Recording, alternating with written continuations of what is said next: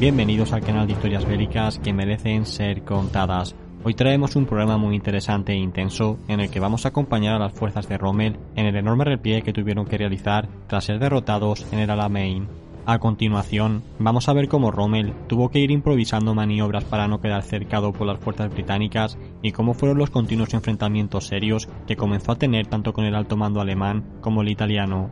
Y es que, si bien en otros frentes como en el oriental, los generales alemanes ya habían experimentado la pérdida de libertad para maniobrar a su gusto, Rommel hasta la fecha se había mantenido muy independiente, pero fue en este punto en el que también se le comenzó a exigir que no retrocediera lo más mínimo.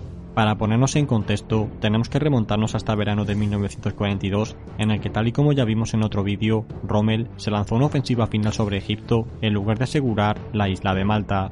Tras ser frenado en el Alamein, ya a las puertas del Cairo, diferentes combates se desarrollaron en el sector sin que ningún bando obtuviese una victoria clara.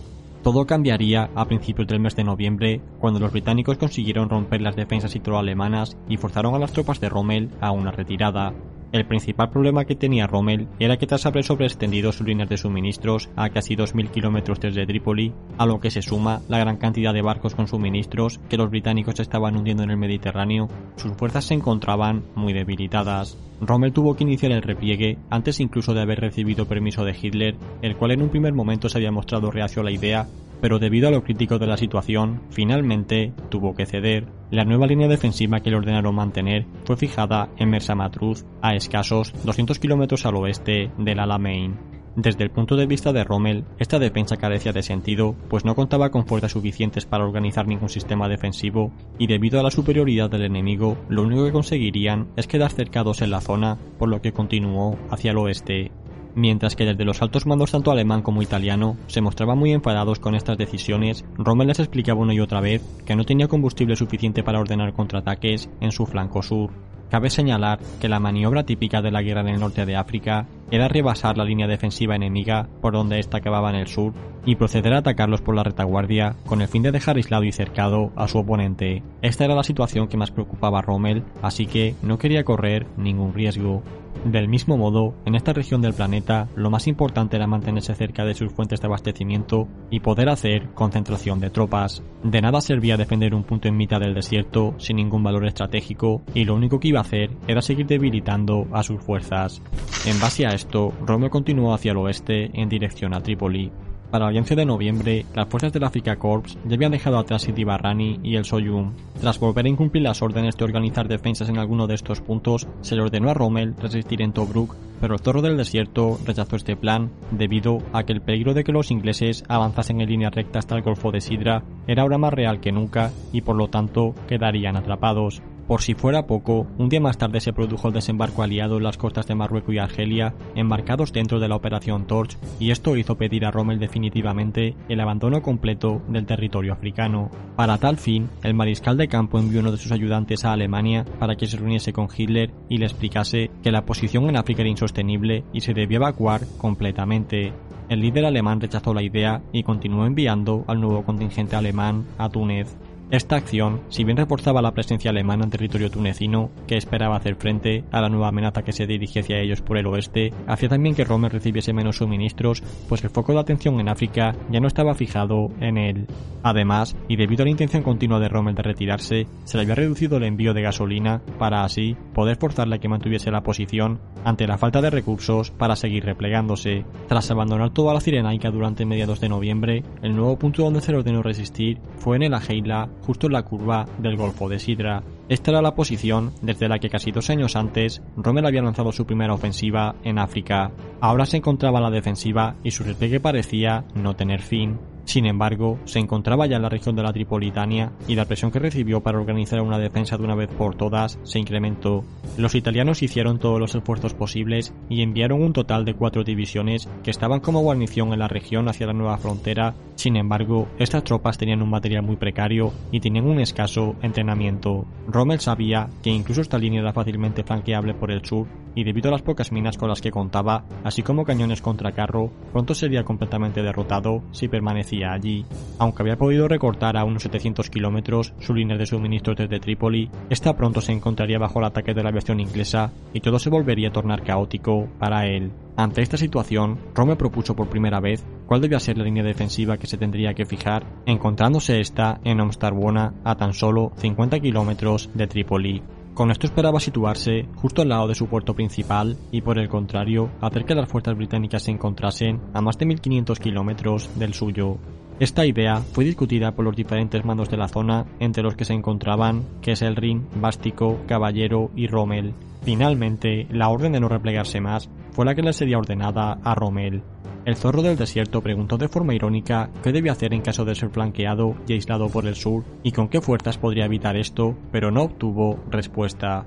En base a esto, Rommel decidió nuevamente saltarse de la cadena de mando y el 28 de noviembre tomó un avión hacia el cuartel general de Hitler en Rastenburg para exponer la situación y obtener su aprobación. Esta sería la reunión más tensa de ambos hombres hasta la fecha.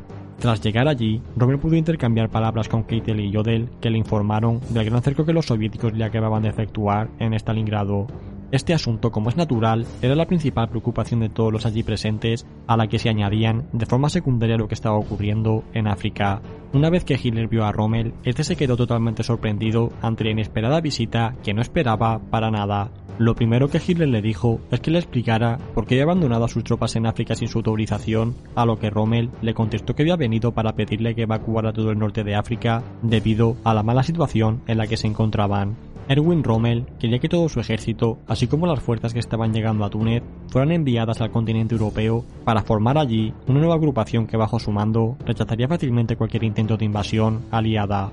El líder alemán comenzó a acusarle de derrotismo y a comparar su situación con la sufrida en el frente oriental en el invierno de 1941, en la que la mejor decisión había sido resistir en sus puestos y eso era exactamente lo mismo que se tenía que hacer ahora en Libia. Rommel le dijo a continuación que sus tropas no tenían ya el material adecuado para organizar ninguna defensa y que parte de este había tenido que ser abandonado en su repliegue. Estas palabras enfurecieron mucho a Hitler, el cual le acusó de haber abandonado su material a la ligera. En este momento, la tensión era máxima y mientras el líder alemán insistió una y otra vez en que Rommel tenía que volver a su puesto y resistir como fuese posible, el mariscal le dijo que sería mejor que fuese el mismo Führer en persona a África para explicarle a sus hombres cómo podían defenderse de los blindados británicos con solo fusiles. Esta falta de respeto, a la que Hitler no estaba acostumbrado, lo hizo enfadar todavía más y le llegó a decir a Rommel que abandonase la sala, pero inmediatamente fue tras él para disculparse y le pidió que se calmase, pues ambos habían puesto muy nerviosos. La reunión entre ambos continuó, aunque no se llegó a ningún acuerdo claro, más allá de que pronto le enviarían los refuerzos necesarios para que resistiera. Al finalizar la misma, se pidió a Rommel que acompañara a Goering a Roma para reunirse nuevamente con los italianos y tranquilizar la situación con ellos. Tenemos que indicar que Goering y Rommel no se llevaban nada bien y que Goering lo único que quería era volver a ganar su influencia perdida con el nuevo puente aéreo que había prometido en Túnez. Según parece, Goering iba hablando mal de Rommel por las espaldas, llegando incluso a mofarse de él y a culparle del mal desenlace de la campaña africana.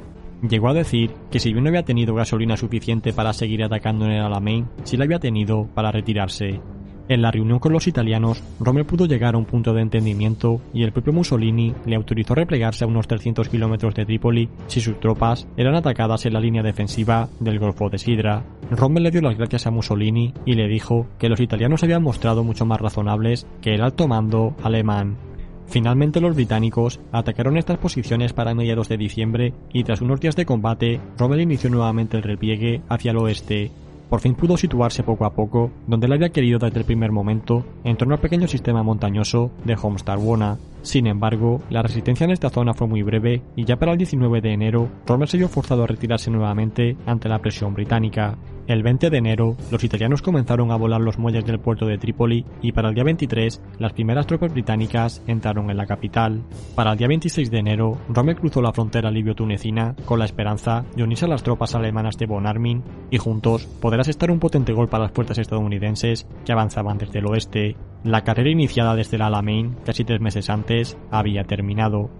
¿Y vosotros qué opináis? ¿Creéis que Rommel adoptó la mejor decisión posible? ¿O creéis que era mejor combatir en alguna línea aun con el riesgo de quedar cercado?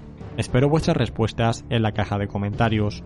Los libros que hemos utilizado para este programa han sido el segundo volumen de Duro en el Desierto de Antonio Muñoz, el cual os dejo junto con el programa en directo que hicimos con él en la descripción.